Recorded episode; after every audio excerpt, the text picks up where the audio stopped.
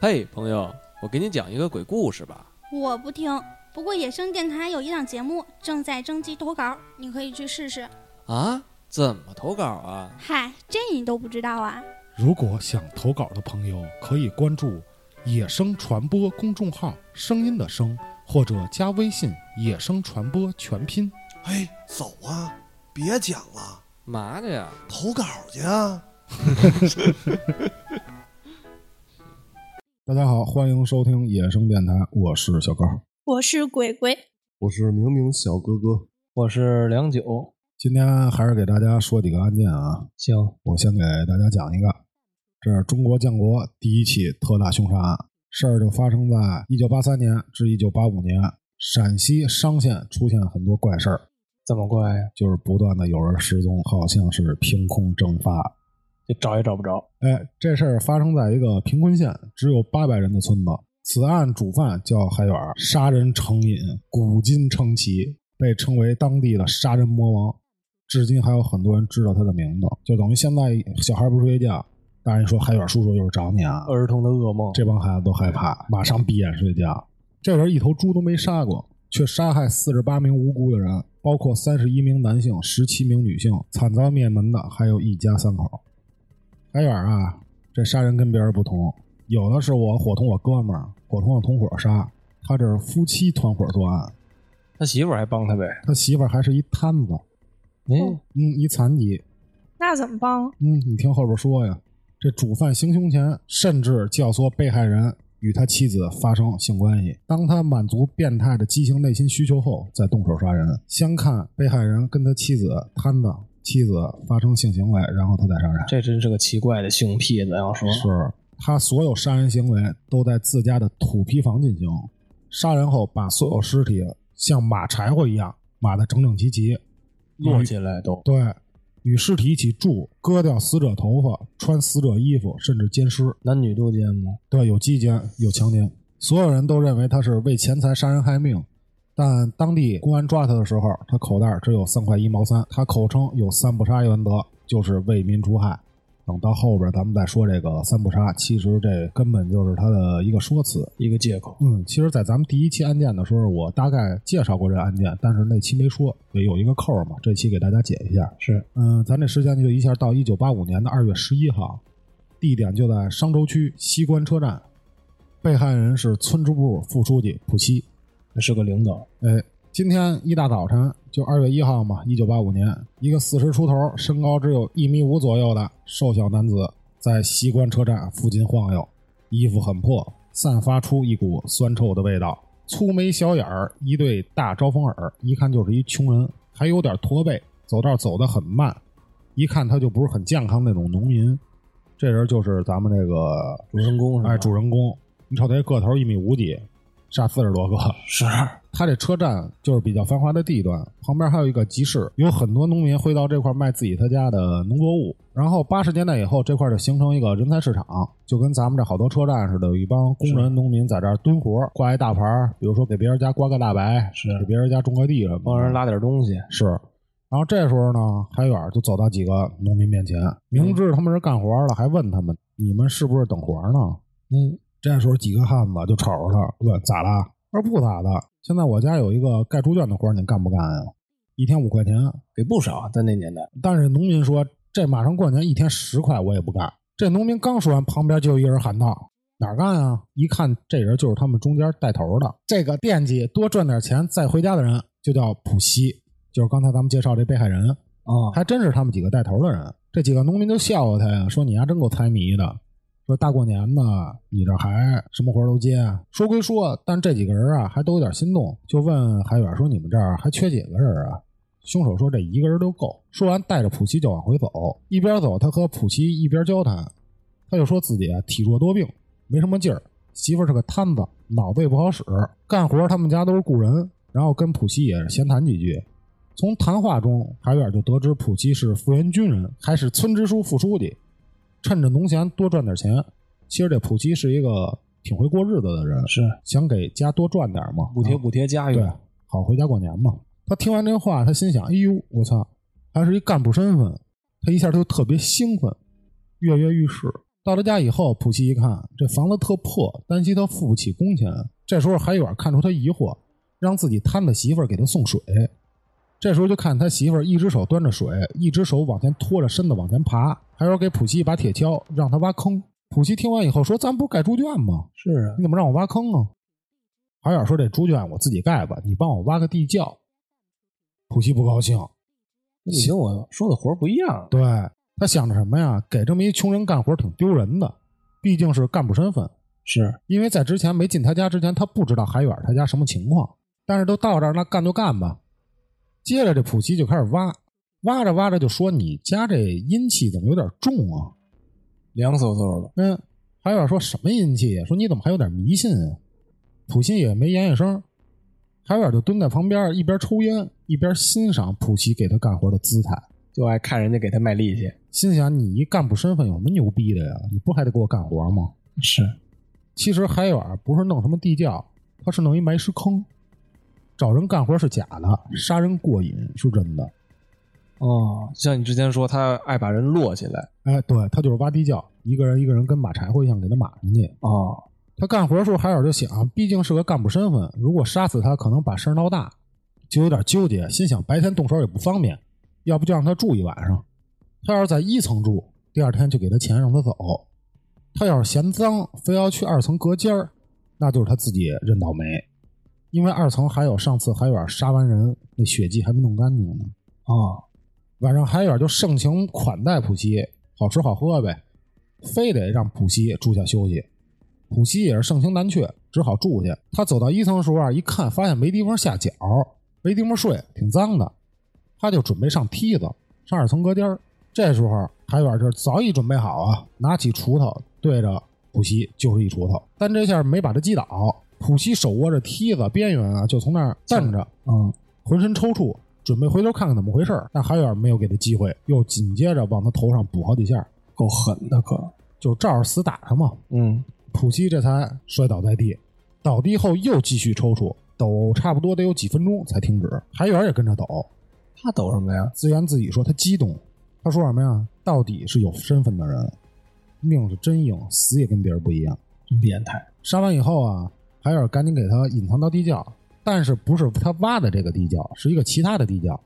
这个地窖还要放别人用，就是放这个普希这坑，已经整整齐齐放着好几具腐臭的尸体，哦，就是他觉着那坑快满了，他对才找别人挖的新坑。弄一新坑。啊，就是听说啊，这海远还会在这坑中过夜，就是他自个儿还睡这坑。对，，就跟这帮死人腐睡臭的一块儿尸体一块儿睡，哎呦，甚至就是说强奸这些腐臭的尸体奸尸，奸尸。他这跟一般的还不一样，别人操都恨不得刚杀死热乎的，嗯，他操他玩点儿冷的是玩点恶心的哦，然后这时间就到一九八五年五月，地点是叶庙村儿。这回被害人是养猪专业户狒狒。嗯，一九八五年五月早晨，狒狒起床后绕着猪圈转一圈儿，跟媳妇儿交代一下当天的事儿，就准备启程去县城。他之前跟他哥哥约好了一起去，带着点钱，带着化肥口袋儿，打算去集市给猪买点豆饼那点儿饲料，啊，买点吃的。他那时候四十出头，正当年，身体也好，有着一颗致富的梦想。是费家兄弟八点出发，就是狒狒和他哥哥嘛，是，翻过山，走过南清河大桥，走到商县造纸厂。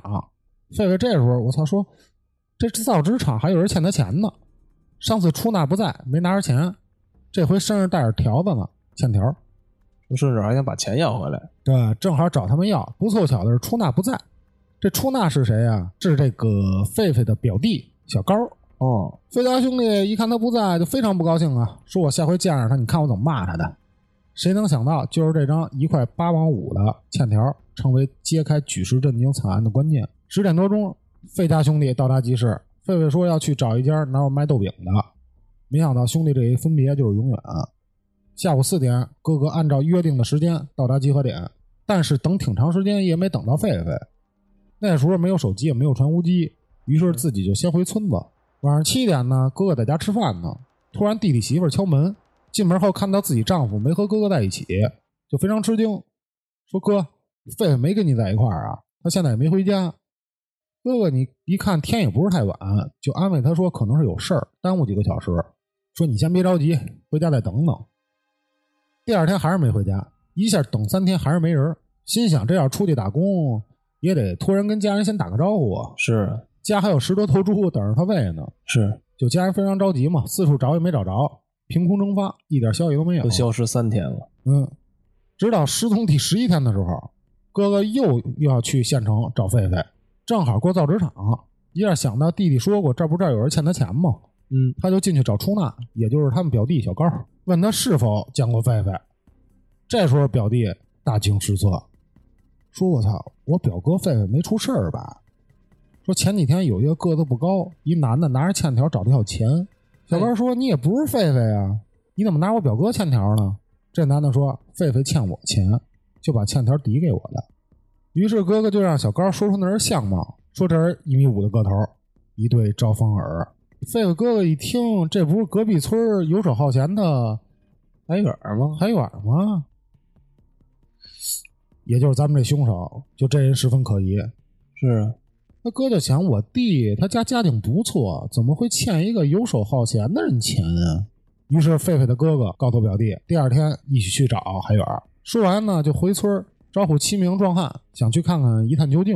然后咱这话还得往回说，这狒狒人呢，那还得说是跟哥哥一块儿去集市那天。是，狒狒这不是跟哥哥分开在集市上去看看那儿卖豆饼吗？对，然后看见有一熟人儿，这人就是海远嘛，个儿不高，面相猥琐，是跟他是一村儿的哈，嗯，就周隔壁周村儿隔壁村儿的。隔壁村儿的，狒狒就有点看不起他，因为他是出名的，啥也不干，游手好闲。是海远说：“你这养养猪专业户干嘛去呀？”狒狒也是谦虚嘛，说：“我这养十多头猪，还叫养猪专业户啊？”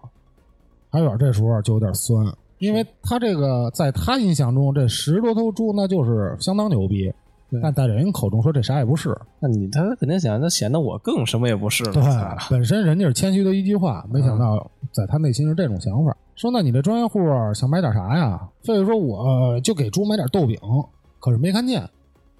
二说这二十年这帮人都吃油菜，哪还有豆饼啊？狒狒说也是，这个到集市上刚想起这么一茬儿。二说又说那你还有别的事儿吗？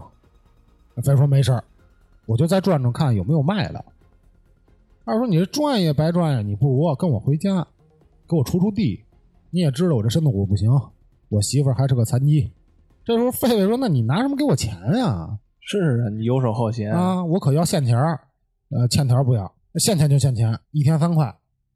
哎， 这时候狒狒说：“你有钱啊？”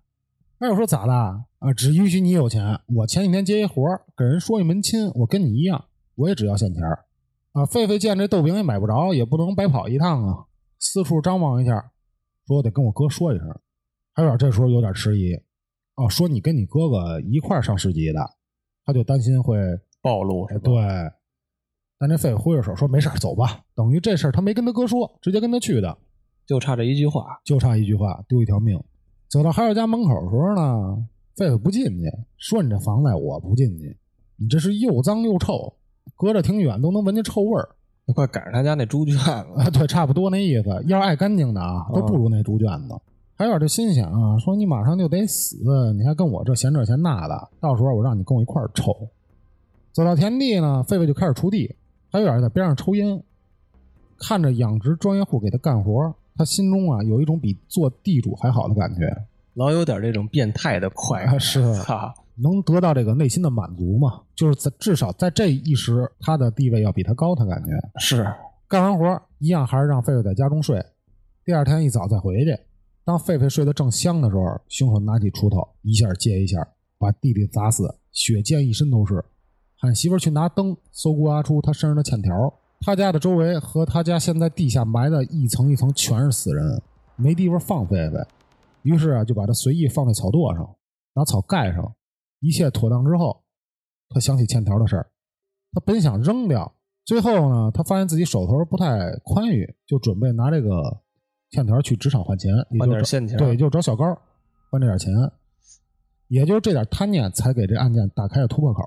是。嗯但你别说，他这也有点能耐，老有能把人留自个儿家里睡觉，晚上是啊、这到后边他有交代啊，这不是咱们所交代的是他刚杀完狒狒跟普希，他其实还杀过一个别人，这人咱们管他叫明文小哥哥吧。行啊其实这明文小哥哥呀、这这海远也是给他扔到这草垛这儿。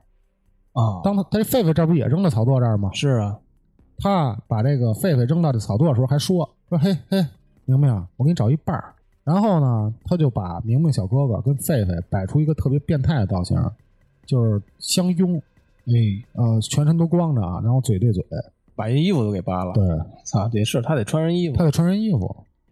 其实这块儿呢，咱们分析一下，应该啊，他就喜欢看到这种画面儿，死尸跟死尸，男的跟男的抱在一起，他没准会看着这种画面儿做一些猥琐的动作。是他不还习惯让人家来他家先先跟他的摊子老婆摊子老婆发生关系吗？对他，其实他在这个性这块儿，他挺变态的。嗯嗯嗯、咱们其实啊，这案是怎么破的，就是因为这个欠条儿给破的。贪念，啊、对，其实就是一块多钱嘛，没有这是欠条儿，警警方也没法破这案，也找不着人儿。啊对，到后边啊，这怎么破的这案，咱们也不说，这其实挺简单的，正常流程是吧对。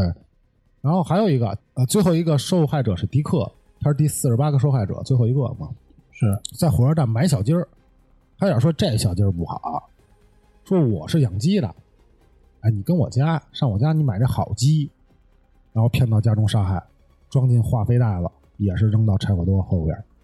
哦，然后警方啊去他家的时候，就是已经确定是他嘛，在他家各种搜查。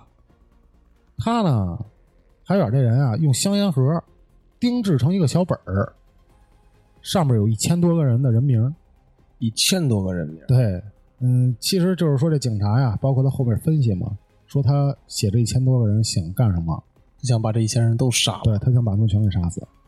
哎呦，那这也行，杀了四十四十八，四十八个人48了都。呃，其实说是四十八个啊，这今跟其实跟好多案件一样，好多人说他杀一百多个，还有说传他什么呀？他杀人是为给他妻子消业障，哦，好让妻子快点好起来，是这都是迷信嘛。那民间传说。然后呢，其实这个他在杀的所有人之中呢，有一个人是幸存的，只有这一个人。他是怎么回事呢？他呀是嫌他们家这屋啊太难闻，嗯，他几次起夜，他也一样嘛，想让他在他家住。住以后呢，他嫌难闻，他几次起夜吸烟，海远没下手成功。然后这人呢，给警方的回忆是什么呀？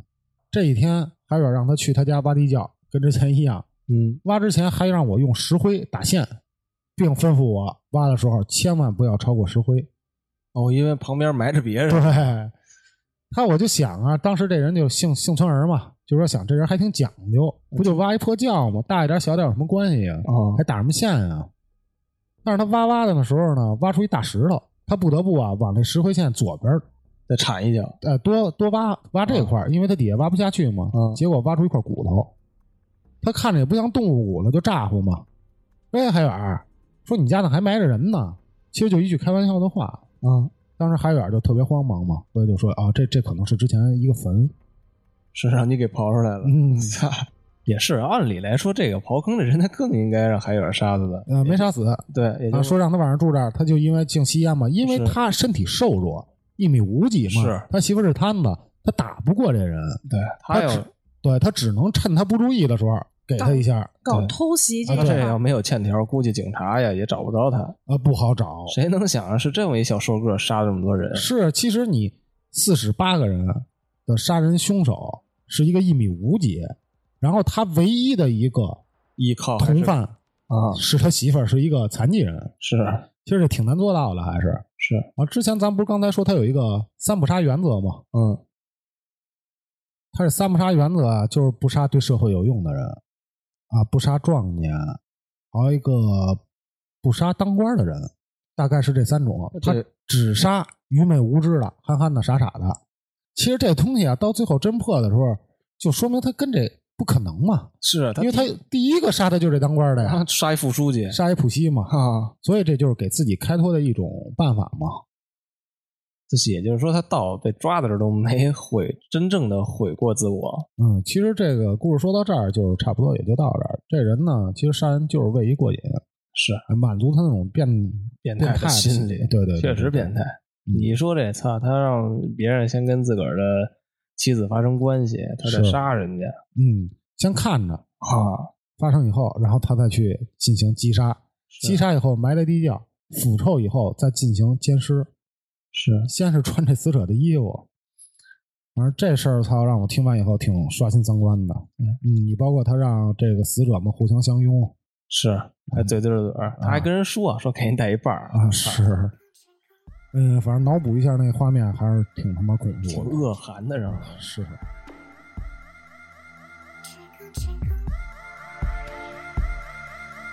trickle. Trickle, trickle. Baby made a dark matter.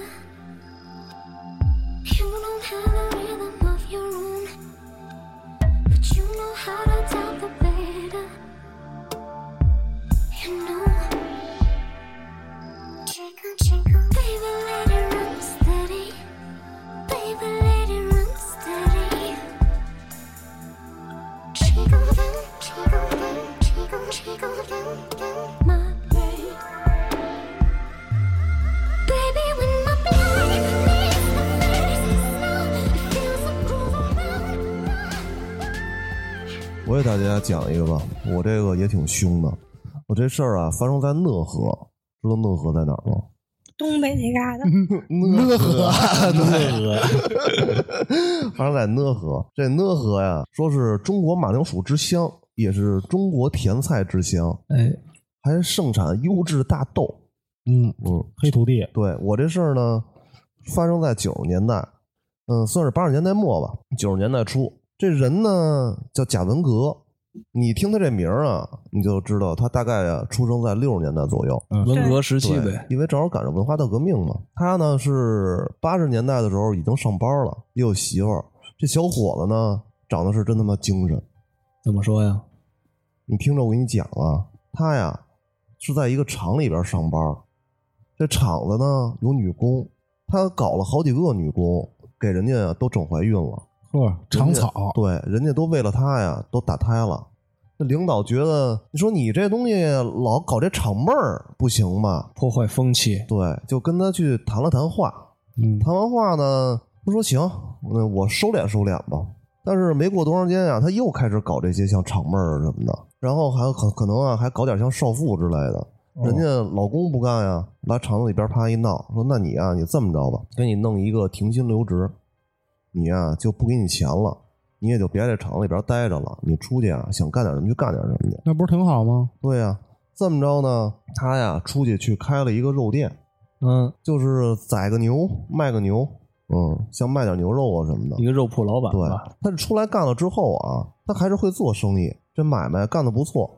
早上起来宰一牛啊，到晚上啊，基本上就卖干净了。那可不少卖，那是啊人的卖的可不少，嗯，他呢就是长期这么卖，这牛也挺贵的。我操，我说这不能老这么着啊，老卖这牛能挣多少钱呀？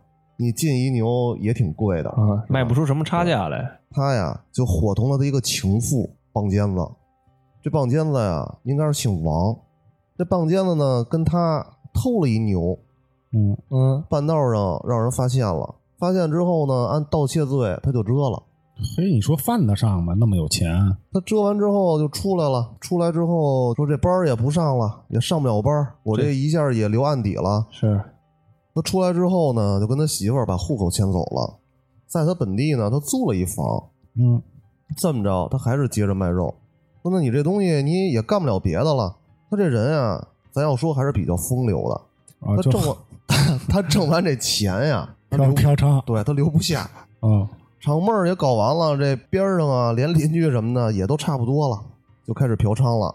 哎呦，这也是有点人格魅 力， 嗯就好这 块儿，你说他媳妇儿他也不管他，哦，他老是带着不同的女的呀回家睡，玩而的且够开的，啊而且还当着他老婆啊脸真的面儿就一块儿玩儿。哇，三 P 差不多吧，这嗯东西反正我也没挨哪儿。是，他这是怎么第一次杀的人呀？嗯，说这是八九年三月，他跟一小姐啊谈好了价格，一起说回去就过夜了。结果第二天啊，这小姐嘛说：“操，说你太粗暴了，你给我这儿都弄破了。嗯我找这个贾文革，说你得给我加点钱。你这回我接完你这单之后啊，我接下来这一个月我都接不了单了， 会你太他妈使劲儿了。”然后挺能他呀，他跟这个贾文革就撕巴起来了，撕巴撕巴。贾文革说：“操，说你这鸡巴的跟抽风一样吗？说这事儿本来就不是说什么特别好的事儿，你跟我这儿还嚷嚷。”嗯他抄起一大棍子来，刚一捋，捋着了，正好打到太阳穴上，啊，直接把这人啊就打死了。贾文哥一琢磨说：“我操，说这死了这没有气儿了，这怎么办呀？”他琢磨说：“我他妈是报警去吗？我是自首去还是怎么着嗯，？”琢磨好长时间，我操，说我这个也进去过，说我这他妈的算是二进宫，我这要是算是故意杀人啊，我他妈的还得死刑。是，要算是过失，我也得弄个十几二十年。说他妈，反正怎么都得坐牢。说我就干等着得了，他就没自首。他说啊，说警察要抓着他就抓着了，要没抓着啊就没抓着。你说他把这人搁哪儿啊？嗯，他把这人啊衣服脱了，扔到他们家那菜窖里了。呵，他们家不是一个菜窖，像东北嘛，他有两个菜窖。嗯他扔到一个菜窖里边了。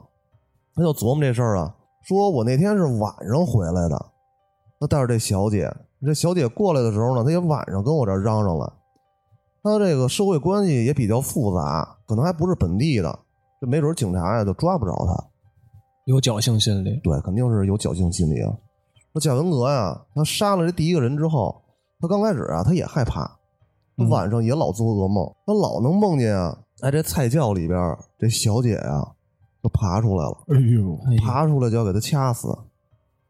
他这个时间长了之后啊，他慢慢的他也都不怕了，他心里边也变态了，他还是这风流这习性啊，他难改啊。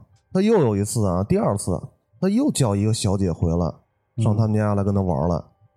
他刚要跟小姐办事之前啊，这小姐啊坐地起价，哎，说你这回你三十块钱不行，说你可够狠的，说你这还当着你媳妇儿面儿呢，操、你这不行，你得给我加五十块钱，你得给我来八十。那贾文革呢？我说操！我说你这他妈的不坐地起价吗？这一下就急了，允许坐地起价就允许就地还钱啊 呀，他也没还，加上他之前已经都杀过一个人了，他这回呢就没将就，先给了小姐一脚，先周倒了，完了之后活活把这小姐给掐死了。你说犯得上吗？他说啊，说从这回以后，他就控制不住自己了。哦，他每隔一段时间啊，他就得杀一小姐。光杀这小姐还不算完，他得把她衣服呀、兜里啊，现钱对都拿出来，有有多少钱都掏出来，这就相当于是杀人抢劫了。他连着杀了十八个之后啊，这十八个都是如法炮制，叫到家里掐死、对，弄死啊、就抢人钱嘛。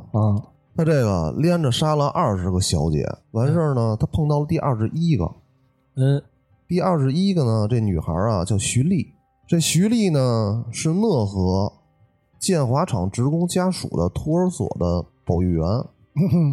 那徐丽说呢，说她跟这贾文革呀第一次见面的时候是八九年五月份，她找了一老公，她也是结婚了，但是她老公呢也是挨厂子里上班，但是她老公她有一毛病，他妈喝多了就打她。哦，安家和好有，家暴，嗯，把这脸啊也吹出血来了。他说：“我操，说别他妈老挨家，你老揍我了。”他就出来了，出来呢就挨讷河县城里边溜达，他也没地儿去啊。说给打成这逼样了，你说我上我爸妈那儿他也不行啊。嗯我，爸妈一看见了得多难受啊，是吧？是，那这么着呢，他就一边走一边哭，说觉得这日子没法过了，说不离婚啊，说迟早也得给他打死。他这县城呢，晚上也没有几家店铺都开着，他就挨街上转，说街上也没路灯，他就有点害怕了，他就往火车站走，说晚上啊也没地儿待，一边挨这火车站里边溜达。呃，火车站里边不是有凳儿吗？是他挨他在那儿对借宿一他晚，在那儿啊，他也能休息休息。这会儿啊，他碰上这贾文革了。这贾文革啊，风流倜傥小伙子嘛，主动就跟他搭讪，哎搭讪了。那当时徐丽啊，坐在这车站这板凳上哭。那贾文革就主动说问他说：“哎，说怎么了你？”贾文革说他是那个铁路的职工，说要为旅客服务，说你挨这儿哭可不行。嗯哎，给自个儿编一假身对份，他长得呀，确实也精神，说话也温和。这哪个小姑娘一看见他，说：“哎呦，我操，这小伙子长太精神了，这肯定是好人。”他这外貌啊，跟他内心两个反差，对完全不一样，外表特别温和，但内心是他妈一纯变态。这个徐丽呢，是小县城的人，也没见过什么世面。他工作呢都是接触小孩儿，说以前他也没见过坏人，他就看这小伙子长得挺精神的，他就确定啊，说你肯定啊是铁路这个职工。然后他把他自己所有的事儿啊都跟这贾文革说了。嗯，那贾文革还他妈劝他说能过就过，不能过就离婚，说又不是什么大不了的事儿。说徐丽说你挨这儿坐一宿你可不行，说万一睡着了，该让男旅客占了便宜了。说这么着，说我们家呀挨这儿附近，说你跟我啊回我们家去，你跟我妈睡一屋。啊，啊，这想法给他先带回家去。对，然后呢这么着，贾文革啊，他们家确实离这个火车站不远，走了一会儿啊，就到了这个贾文革他们家了。这贾文革他们家呀，一共有三间房子，还加一个院子。这徐丽发现说，他们家就没有老人，就只有他老婆李艳珍带着他闺女。这李艳珍看着他，这眼神就不对了。带着嫌弃是吗？都不是带着嫌弃，你说这个他，我估计他老婆呀也挺难受的。是你老隔三差五往家里带娘们儿，操！对呀。然后呢，这徐丽就觉着不对劲儿，说不行，我走吧。说你看看，说你这说是你妈，你这一看你这根本都不是你妈呀，是是，这不是你媳妇儿吗？嗯贾文革说说你这人怎么他妈这么麻烦呀、说你想走就走吧。这徐丽说行行行，说那我就先走了。说那个那对不住你啊。他转头刚要走，这贾文革一把就掐着这个徐丽的脖子了，被薅回来了是吗？就差点把徐丽给掐死。啊，哎他就好掐死这块儿。掐的徐丽连裤子都尿了。贾文革一边掐这个徐丽啊，一边说：“说你赶紧他妈把衣服脱了，不然我他妈现在就掐死你！我都杀了有几十个了，也他妈不差你这一个。”那徐丽当时就他妈害怕了，是啊，说搁赶谁紧都就把怕衣服呀脱了。脱完之后，这贾文革也他妈没客气，给他扔到床上，把徐丽就强奸了。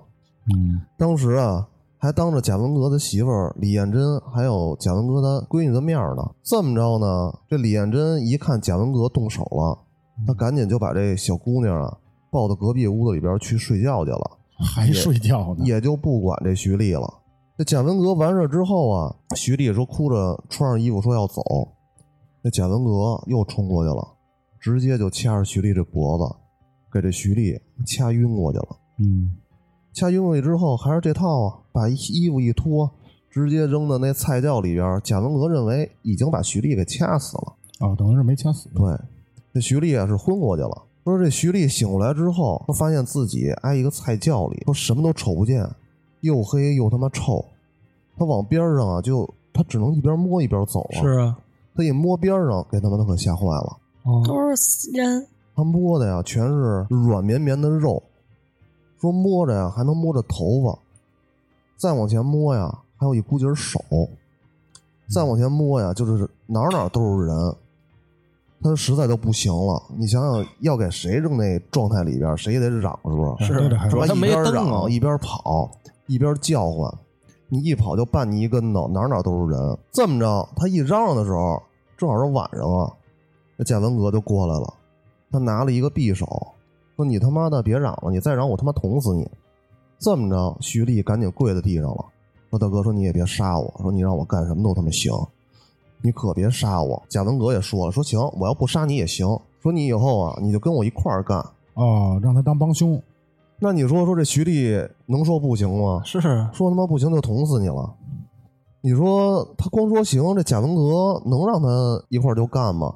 他准能相信这徐丽吗？是啊，你先拿着把柄了，贾文革是这么说的：说我给你先绑到这儿，我给你嘴先堵上，待会儿啊，我带过来一人，你跟我一块儿给他杀了。哎，先让他犯一事儿，对，那第二天晚上啊，这简文革就带了一个小姐回来，两个人一边走一边打情骂俏就进屋了。这徐丽当时想说完，说这小姐啊肯定死了。果然啊，这贾文革对这个小姐说：“你知道他怎么跟这小姐说吗？咋啊说呀？说我给你加点钱，我给你绑上，哎，嗯 S 哎， M，我就好玩 SM 这块儿。那小姐肯定是说说大哥，说你只要你说说加钱，说怎么都行。这么着，然后这贾文革啊就把这小姐给绑起来了，又把这小姐这嘴给堵上了。都绑结实了之后啊，这贾文革可就一点儿没收着手，直接说照着这女孩这胸部当当就给了几脚。嗯，这徐丽挨边上说都听见肋骨断了的声了。啊，然后这时候小姐说：“这还得多加钱啊， 没想到打这么狠。真他妈使劲儿。紧接着这简文革呀，给这徐丽就解开了，把这徐丽提了出来之后，他拿出一根绳子，一边勒着这小姐的脖子，这简文革抓着头，让这个徐丽蹬着这绳子那边，说你给我使劲蹬，说你他妈自己琢磨琢磨，今天你要不勒死他，我就勒死你。我他妈马上给你都勒死。这徐丽说实在是没招儿，就只能说使劲的去勒这小姐。最后啊，他跟这贾文革一块儿合力把这小姐给杀死了。那贾文革说说行，说你看你也杀人了，你就算自首啊，你也得坐一辈子牢。说你这么着，以后你就跟着我干，那做我的女人，我绝对亏待不了你。嗯，他们不把这人杀了吗？嗯，然后这贾文革呀，让徐丽跟他老婆把这小姐衣服脱了，还是之前那套，把这衣服都脱完之后，把这尸体往那地窖里一扔。说这徐丽当时看那小姐死的那样子啊，是特别惨，”嗯，不是让徐丽给勒死的吗？是啊，这人勒死的时候啊，是眼珠子都凸出来，啊那舌头也出对，来这舌头也出来了。当时学历啊，就一直低着头，他也没敢去看这女的。他说啊，说为什么他没杀这个徐丽呢？因为这徐丽啊是一良家妇女，嗯，嗯，她之前杀的呀都是像小姐，他觉得这帮人啊就脏，他死就死了，他社会关系也复杂，是都是外地的。对，他杀了呀也就杀了。像这种人啊，一般按社会上父母啊什么的也不会去找他，对，那杀到这儿之后啊，说贾文革呀、自己也琢磨，说我老他妈这杀小姐这也不是事儿，这有时候这一啪一翻兜三十块钱，有时候一翻兜五十块钱，嗯你说我这光杀他们这也发不了家，也致不了富。是，哎，他还想靠这发家致富啊。他呀，自从这杀了人以后啊，他这肉铺这生意他也就不怎么弄了，啊，这生意慢慢的他也就差了。经济来源就给断了。他一琢磨说，咱这怎么挣钱最快呀？还是杀人抢劫最快？嗯，他们那地儿刚才咱们也都交代了，就是土豆之乡，他们那边产土豆，然后产大豆，产优质的大豆，哦，有好多人啊都来他们那儿去进货去。他说：“说我这一个人干呀不行了，还是得抢劫。”他就找了啊这清河乡江东村的农民，叫李秀华，是他一好哥们儿。这华子呀，这农民嘛，说生活很困难。这贾文革这一说，说你跟着我一块儿去挣点钱去。嗯，哎，这华子说说大哥，咱怎么挣啊？说你看咱们这儿啊，不是老有人过来来收大豆、收土豆吗？嗯，他们肯定都带着钱呢，咱们给他就弄死。然后这钱呀，咱哥俩啪啪一分就完事儿了。说那咱哥俩干也不行吧？你说万一这一过来一看货，两个人，你这东西说你能不能杀一个？这华子说说我可费劲，说文革说说我行，说不行啊，咱再找一个。嗯，他有经验呀，对呀、他找了一个那个蔬菜公司的工人，叫孙文丽。啊，这孙文丽老干力气活儿啊，膀大腰圆呢。有劲儿，对，但是孙文丽呢还不太想干，啊是他谁一般人都不干这事儿。他有正式工作呀。啊，说这怎么弄啊？后来贾文革说啊，说这孙文丽可能有点不太可靠，怎么去让他去干这事儿啊？他基本上就跟对待孙俪一样，也让他手里挂条命。对他们啊，这哥俩啊把这孙文丽先绑这儿了，然后啊又找了一小姐，贾文革拿了一小囊子，跟这孙文丽说说你要不给这小姐杀死，我们俩今天给你就杀死。哎这么着，孙文丽也是从了，跟他一块儿啊拿这个小匕首。直接把这小姐给捅死了，就这么着啊！他们前前后后说一共是杀了二十四个小姐，我操，到后来呢，他们就开始去寻找这些有钱的人。嗯，刚开始是在周边儿，像他们有朋友啊，那贾文革啊就把认识的这些有钱人都骗回来。他们不是来进货的吗？是啊肯定都带着像货款，就请他们呀、吃饭喝酒，然后给他们都喝晕了之后，哥仨给他杀了。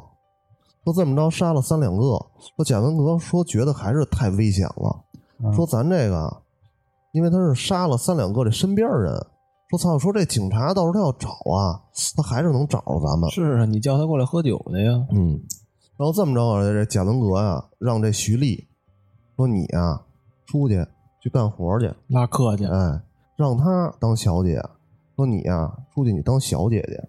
他们这帮来收货的怎么来呀、啊是吧？你给他骗过来，你说啊，你是当小姐的，你看哪个有钱，哎，你给他就骗过来。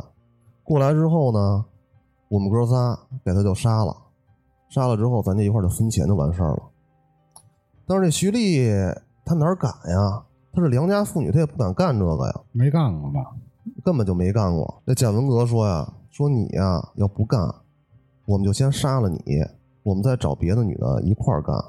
说你要敢往哪儿逃啊，知道你们家都挨哪儿，我也知道你爸妈跟你妹妹他们家都住哪儿。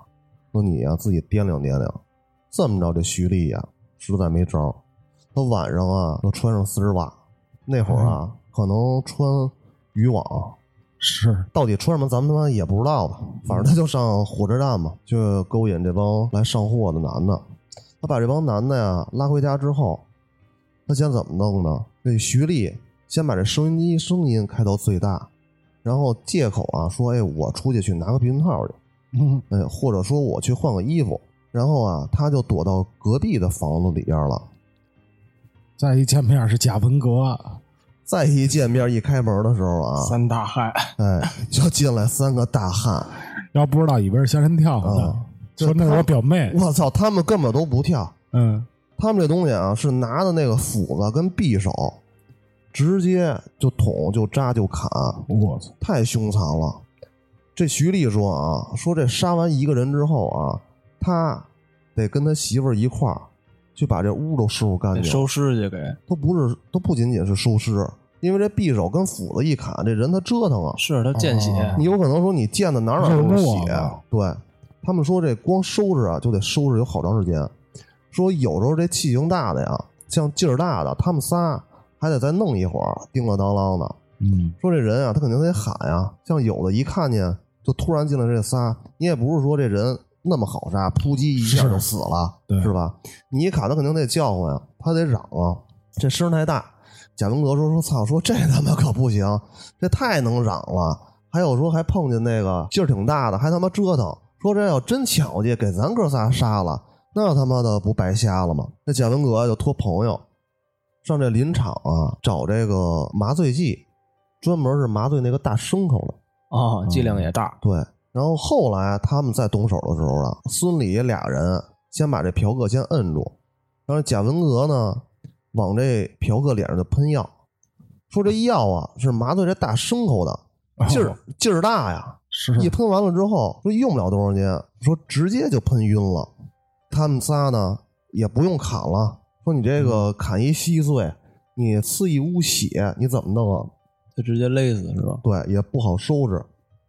他们呀就把这嫖客勒死，这有的呢就给他们大量注射这麻醉剂，哦，就有点做人体实验这意思了。越啪玩啪越一变打态。对，啪啪一打呀，直接把这人给打死了。他们说记不住了，到底杀了多少个啊？反正后来啊，去数这个尸体的时候，发现了十八具男性的尸体。哇！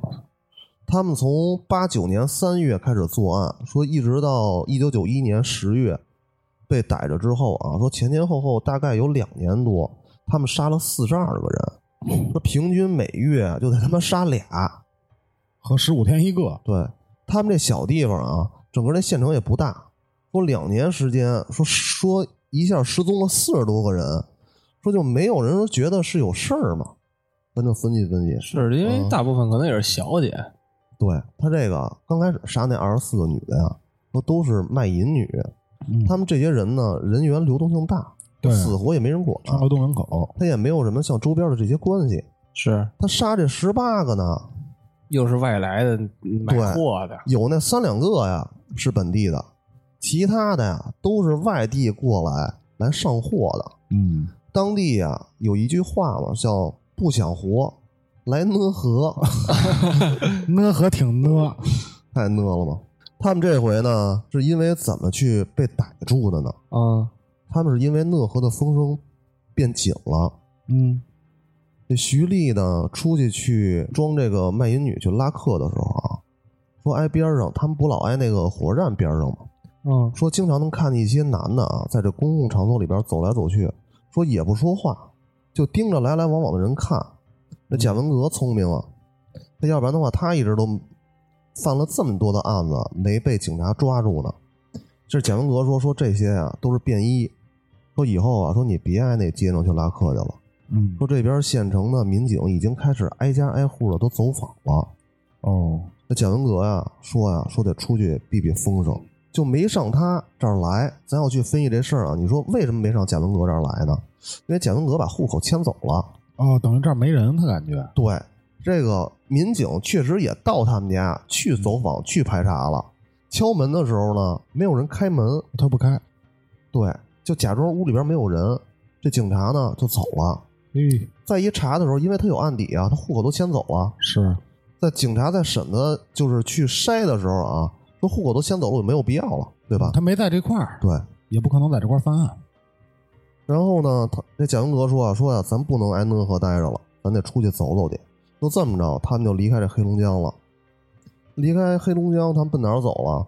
他们就奔杭州走了。他们啊，来到这个杭州。杭州呢，说是南方最重要的大型车站之一。这火车站内外啊，经常有这盗抢啊、诈骗的案件发生，所以这车站的民警呢，就老得巡逻，驱赶一些惯偷啊跟老骗子。嗯，就为了当地这治安能平稳一点嘛。有一次呢，他们穿着便服经过这个大厅的时候啊，就就发现了不太一样的地方。说有一个二十多岁的短发年轻的女的，说长得还挺漂亮的，说个子不高，还有点婴儿肥，看起来挺温和的。十月份这杭州啊，还是有点热的，不像东北温度那么低。嗯，因为这徐丽啊，他们是从东北过来的，这徐丽穿着一厚厚的毛衣，哦说这一看啊呀、就不是本地的。他奇怪的是什么呀？他老是色眯眯的去跟着一个男人那儿说话，嗯而且这个男的啊，一看就是穿着很薄的衣服，皮肤就跟酒的这色儿似的，一路黑一路黑的。 啊说一看就是小南泥方鳅人，对， ，A K A 小泥鳅，小泥鳅嘛。然后就在这个说话的这会儿啊，这男人啊就不行了，就着急了，嗯，下手葫芦去了，就是掏这衣服里边去了。这女的呢也不抵抗，说警察一看说：“操！说这一南一北，这女的是北方的，这男的是本地的，说这一看就是萍水相逢啊。嗯，”说这样肯定是卖淫嫖娼，卖淫嫖娼，对，这警察说要这么弄啊，我就逮个现行儿。这警察呀、就离这几十米，就从外边看着呀，一边看着他们俩，他一边往边上也看，就打量打量像周围这人。他发现呀、离这俩人有个十多米、二十多米的地方，有仨男的，嗯，老是一会儿啊瞟一眼他们俩，一会儿瞟一眼他们俩，就这一男一女啊。观察还真够细致的。警察嘛，嗯这仨男的呀，穿的也比较好，说一看也是北方人，也不是当地的。说有两个人啊，长得是相貌较为粗鲁，嗯挺寒碜的，五大三粗的。说瞅着啊，说没有什么文化，膀大腰圆，说一看啊都挺有劲儿，肯定是干体力工作的。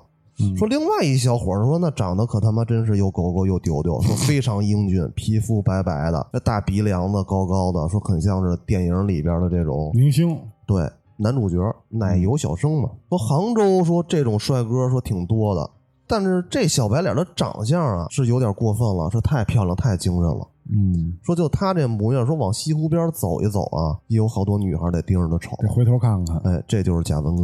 说这一看呀，这仨人这眼神儿不对，嗯，他老这个杀生啊，对老杀人，那眼神跟别人不一这样，眼神跟别人不一样，太他妈狠了。这警察也是一老警察，也当了二十多年了，他对看人这方面是比较有经验的。嗯，他一琢磨呀，说这个没准仙人跳。哦，是，他一琢磨就琢磨出来了，就这么着啊，他就跟着这个几个人后边就溜达过去了。这仙人跳咱们就不解释了啊，啊，是，这应该都 懂。嗯，既然能听咱们案件，应该之前也分析过很多案件。这警察呢，一看他们这边仨男的一女的，人也挺多的，他就叫他们同事啊，说你赶紧回值班室去叫人家。他们这儿仨男的，其中有俩五大三粗的，长得还挺壮的，你回去去多叫几个去，顺便你把这警用装备都带过来，那警棍跟手铐子，你得都拿着。他还怕呀，对方说来路不正，说备不住啊，带着刀，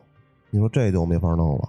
啊，主要还是防这仙人跳这块儿的。没想到他们是杀人放火这块儿，他说：“我说你回的时候啊，你把咱们值班室那手枪拿着。”哟，就说话这会儿功夫啊，这徐丽已经带着这嫖客走出车站了。这仨男的啊，就离他有几十米，后边就跟着。这警察呢，他也不动声色，他也跟着。就吊着他们。螳螂捕蝉嘛，黄雀在后。这徐丽带着这嫖客走进了附近的一个没有开灯的一小巷子。嗯，这会儿，啊贾文革这哥仨就赶紧往前就跟上了。块头最大的那男的啊，扛大包那小孙，嗯，一把就抓着嫖客就骂街了，说你他妈的是干什么的？说连他妈我媳妇儿都敢调戏，我今儿他妈逼我揍死你！那嫖客惊了，说什么我操，这哪是他妈你媳妇儿啊？这小孙说说你装什么傻呀？你刚才是不是都摸我媳妇儿了？我这都看见了。那嫖客说说操，说不对呀、说他妈不就是出来卖的吗？就趁着这会儿功夫，哥俩呀刚一上手去揍这个嫖客，那贾文革呀一回头，这警察上来了。嗯，正好赶上，正好赶上。他们啊，警察是来了五个人，前前后后刚一上，这贾文革把刀子就掏出来了，啊，想干一下子，想干一下吗？当时啊，他们就亮明身份了，说我们都是警察，你把这刀放下。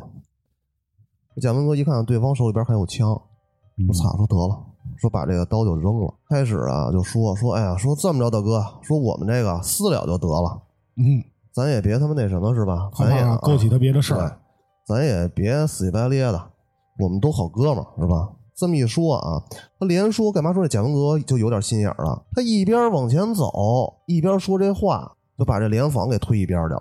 哦要跑他，要跑，就这帮民警肯定也不是说也不是傻逼，说实你话，你说跑就跑，操！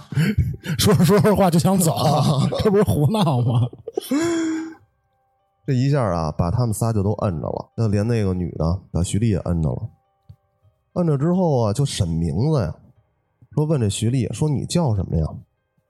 徐丽说说我叫徐丽，说不对呀，说你他妈给我这身份证，你叫徐小娟儿啊？哦，假身份证是吗？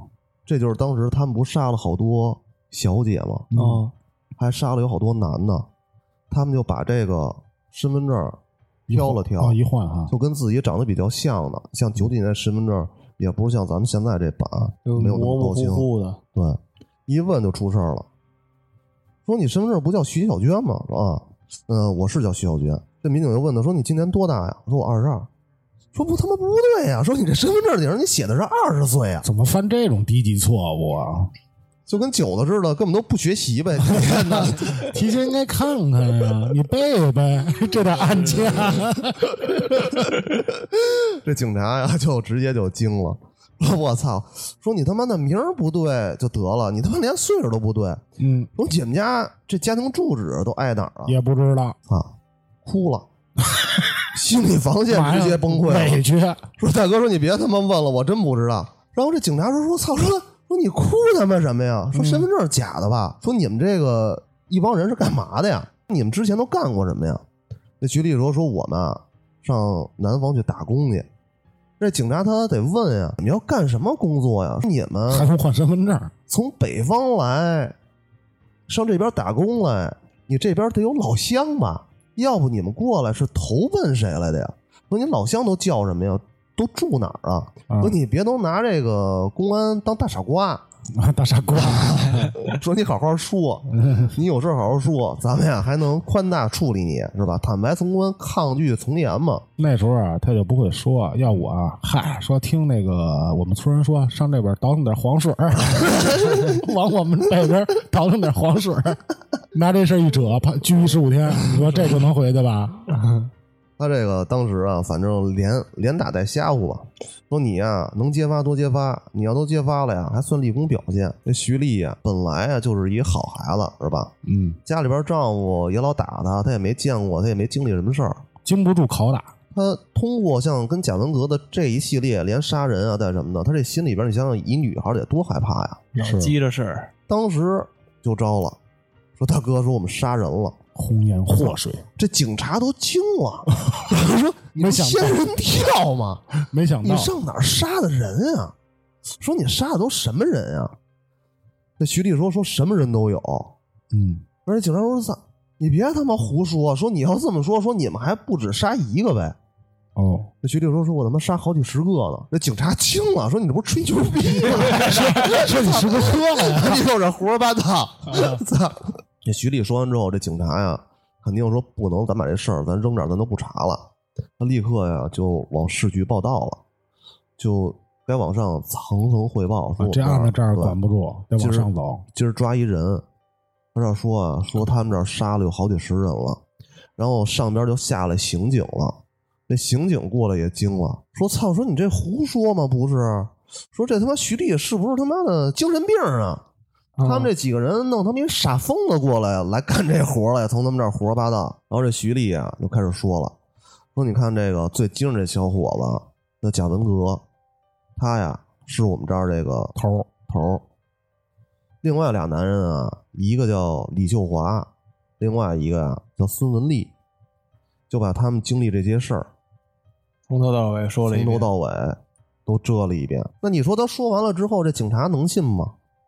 还说他吹牛逼，说你们走 吧，说吹牛逼，半信半疑。说我干这些年吹牛逼的，我欠了不少，走吧，你是最能吹牛逼的，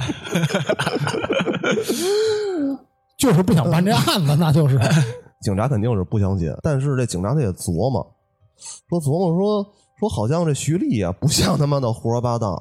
这徐丽当时这个神经都紧绷着啊，但是说话还是比较有条理啊。经过这警方对这细节，他得反复去询问呀。他这警察呀、没有说录一遍口供就完事儿了呀，得反复得审你啊。那这套你熟啊？哎，我操！你这一说，这徐丽呀、那记忆力还是比较清楚，说的呀合情合理。反复去翻看这口供啊，也没有说编造的地方。最厉害的都是什么呀？他们去查这些东西，确实挨讷河啊，讷河这两年啊太讷了，这一去这十多个男的啊都丢了。当地啊，这家属肯定就报案了，报案了，当地也就立案侦查了。要不然的话啊，挨他们那讷河县那火车站，也不可能说那么多便衣民警过去那儿是就站着去查这事儿去，他们也不可能跑。都这么起，就是这事儿都到这步了啊！这贾文革这哥仨还硬呢，嘴真严，负隅顽抗，都他妈惊了，就就死活就不说。就煮熟了鸭子除骨头硬，还哪儿硬吗？你想想，咱谁呀？你这他妈一问倍儿倍儿 硬啊！嘴硬啊！别想俏皮话说 了，这个杭州啊，给定了一个叫“幺零二六大案这是够大的，”。这么着，杭州啊，这个警方赶紧跟讷河警方联系，嗯说我们这儿有这么一个事儿，你们讷河这警察赶紧去过去去看看去，在什么什么什么地儿，哪个地窖里边儿那儿死了有好几十人，都是这帮孩子给弄死的，都挺他妈狠的。这警察啊就往他们家走，去调查去嘛。他妻子不还是挨家呢吗？是贾文革这原配，啊，是嗯，这媳妇儿还在讷河呢，当时呢听说了，说这警察要来他们家，他就喝农药先死了，自杀了嗯，孩子呢？啊嗯，孩子这里边也没交代，嗯嗯，，他写了一封遗书，怎么说的呀？就把所有的案子就都交代了。 是一好媳妇儿，一心向党嘛，没毛病。当时啊，他们一过去之后，我一打开这地窖，这所有人都吐了。因为这个在底下这么长时间嘛，他是两年了，东北又冷，嗯这七个月你想想那么凉，这有的尸体啊都没烂，有的呀、就烂了。哦，这有一个法医专家啊，叫崔道直，说他当时参加这个现场侦查工作的时候啊，他是带着这帮技术人员一筛子一筛子去排查这个物证。就这帮孩子说这个看见这四十多具尸体的时候啊，都吐了，说太味儿了。嗯，说这案子刚一出来的时候，说发现有四十多具尸体。讷河县不大啊，全县的人都来了，都来这个贾文革他们家来看热闹来了，围得满满当当的，四十多具尸体，一具一具的被排出来的时候啊，嗯，这围观的群众说还是不相信，他有人都在边上数呀，说操，说这个第三十七个了，你净他妈胡说，都四十七个了，嚯，就是因为这个尸体太多了，都数乱了。那贾文革他们家啊，他怎么说呢？说是离火车站比较近，大概离这火车站啊有不到一千米。这就是因为什么？这个徐丽啊老上火车站拉活的这个原因。说更夸张的是什么呀？那贾文革他们家隔壁啊，就是当时他们当地派出所的一个民警他们家，哦，这两家仅仅隔了一个过道。胆儿够大的，嗯你说贾文革说操，说就离这警察家这么近，你说他怎么敢杀这么多人？啊警察也没发现。对，这警察确实也是没发现，但是最后啊，他确实是发现了四十二具尸体。嗯，那这事儿隐蔽性做得够好的，而且你说这大声叫唤，对，这警察也没听见，他不是说把收音机调到最大了？他们啊，嗯当时在清理这个菜窖的时候，不是有四十二具尸体吗？说给这帮警察都吓坏了。说他们刚才咱不聊了吗？说这个讷河属于像东北气温比较低啊，嗯他们每年这七个月气温都在零下，嚯，这尸体腐烂的很慢。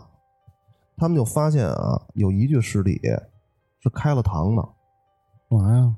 里边这个心啊、肝啊都没了。哦，这这是什么意思？再往下边一看啊，这俩腰子也没了。最牛逼的是什么呀？嗯，这蓝仙子跟牛牛也给切掉了。哎哦，能用的都给拿走了。对，这死者啊叫孙成民，就他最惨，就他最惨。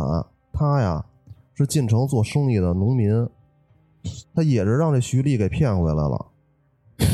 牛牛牛，啊我以为玩牌呢，蓝仙子跟牛牛都给切了，嗯，连这个心啊带这个肝， 还就是一带炮呗，对，还带这俩腰子，嗯就边宝肾这一套吧。嗯，他全给摘了。因为什么呀？这贾文革不长得也精神吗？徐丽让他给骗过来之后，就不让徐丽回家了嗯，啊、他就相当于有俩媳妇儿。贾文革呢，没事儿不还是叫这小姐回来之后，他先不弄死，他先玩儿嘛。嗯，你老这么玩儿，谁受得了啊？我得补他补，觉得说操，说这不行，说太他妈虚了，说我这出去也玩儿去，操，回家还有俩女的，这还等着我呢，是吧？是，他就来回来去玩儿，就就操，觉得身体不太行，他摘了这一套鞭宝阵，哦，他摘的是孙成民这套鞭炮阵，那就让他健康。对他给吃了，那肯定是有某地方特长呗，对，对吧？这孩子。 有过人之处，嗯，有过人之处有过人之行处。就吃完这孙成民这套之后，可能觉得这鞭炮阵啊还不是太带劲，就把这个心跟肝儿嗯，又都摘了，就处理下水这一套，啊嗯那处理处理，下锅炒了，煸完之后跟这哥俩就是酒喝了吃了，我操，这家伙还好吃，啊嗯。就是说他们这事儿啊，说他们应该吃的啊，孙成民不是第一个，这个卷宗啊一直没流露到市面上，嗯都是因为这个有一些当时在场的人坊间传闻是吧？对一块儿聊的嘛，说这死者啊，说什么样人都有。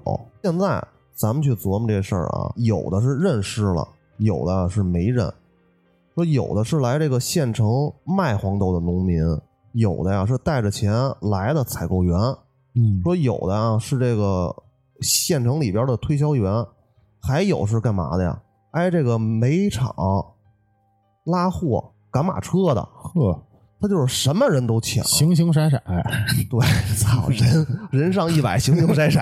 是这人上四十，形形色色， 他这个从八九年三月一直到九一年十月，他总共杀人、抢劫、强奸、盗窃作案共六十四起，嚯杀死了四十二个人，男的十八个，女的二十四个。嚯，这样的真干点大事那儿，贾文革啊，说影响非常恶劣嘛。到后来嘛，就是挨这坊间流传了一句话嘛，不想活到讷河嘛。是够讷的，他这个他在十一九九一年十月份被捕的嘛，十一十一号枪毙的， 没 有，操！十月份被捕的时候，一九九二年的一月八号 嗯，抓捕，到这个把尸体都掏出来之后，三个月啊，直接就毙了。其实这人你说枪毙一百回都合适，嗯，是他们总共啊，说死了六个人嘛，贾文革、李秀华、徐丽霞、嗯孙文丽、李艳珍不是服毒自杀了吗？啊是，还有他那个，咱们之前说的那棒尖子嗯王艳玲儿，啊，全都是枪毙是吧？啊，对，那王艳玲儿不跟他偷东西了吗？是啊，这个呀，咱们再倒过来说，他在找徐丽之前去杀人的时候啊，还有一个女的，嗯，就是他这个王情妇。这王情妇啊是个大嘴巴，满处瞎说八道，哎，跟人吹牛逼去。嗯，然后这贾文革说呀、 说 你妈逼啊就，折在这吹牛逼 上，妈逼你回我是吧？嗯说不带你丫玩了，你丫出去要再瞎逼说去，我给你弄死。嗯这么着，他这王情妇啊也害怕了，说知道我操你妈你真敢动我呀！嗯不是说假的，说说呀。就这么着啊，咱就说这个徐丽霞被这贾文革拉入这团伙之后啊，她根本就没有再回过家，她一直挨这个家里边居住。是她那丈夫也不担心，嗯，而且贾文革啊自己是有老婆孩子的。你说就这个那会儿一夫一妻制哈，啊，肯定啊，他弄一个一妻一妾，生活了一年半，说又是挨八十年代末期，嗯哎呀，他们周边肯定是有人发现了，但是又知道说这小子啊是品行不端正，长得也好看，老带不同妞回来，可能这老街坊呀也没揭发去检举他。但是咱实话实说，他这东西，你这拿人补自己这身体，可他妈太变态了。是可不是太变态嘛？这食人魔嘛，嗯，他这媳妇儿也够瞧的，这事儿你说你还不赶紧走？一发现这个，他要按说他媳妇儿应该什么时候就走啊？你挨厂子里边玩厂妹儿那会儿，是应你就该走，应该就离婚了。你这走以后也不至于最后自己喝农药，对，是、你说这他妈一下，你把他们家孩子也毁了，这爹也没了，妈也没了。要不说呢，这女的在家呀，你过于强硬不行，嗯你过于懦弱也不行。对，这女的，你别看在家，她比男的这人更难做。嗯，那行吧，那咱们这期就到这儿吧，啊，咱们下期节目再见。下期再见。拜拜。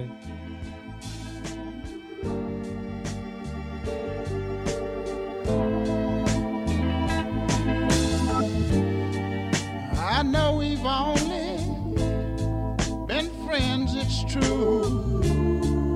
And I've always been fond of you. But strange things are starting to occur. Things are changing from what they were.